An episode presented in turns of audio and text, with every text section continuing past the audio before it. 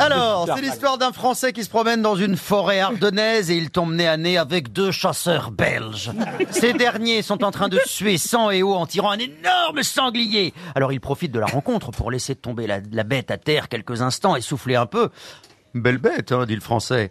Oh, c'est un beau mal, en effet, hein, répond fièrement le premier chasseur, en s'épongeant le front, parce que quand même, hein, c'est lourd. Hein. Je ne saurais dire combien il pèse, hein, mais je- pas loin des 180 kilos, hein, je pense. hein. Alors, compatissant devant les deux hommes en âge, le Français leur dit, bah, écoutez, moi je suis pas chasseur, mais il me semble que si vous le tiriez par la tête plutôt que par la queue, vous feriez moins d'efforts.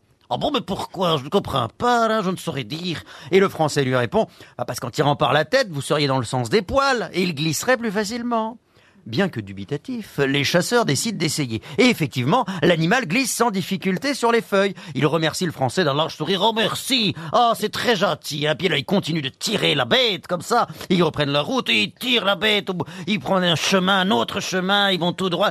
Et au bout de dix minutes, l'un des deux chasseurs dit à son compagnon, « Oh, y a pas à dire, hein, ces Français, ils sont quand même très malins. Hein. » Et l'autre lui dit, « Tu as raison, hein, c'est vrai. Mais maintenant, c'est moins pénible, c'est vrai. Hein. Mais le problème, c'est qu'on est de plus en plus loin de la voiture. »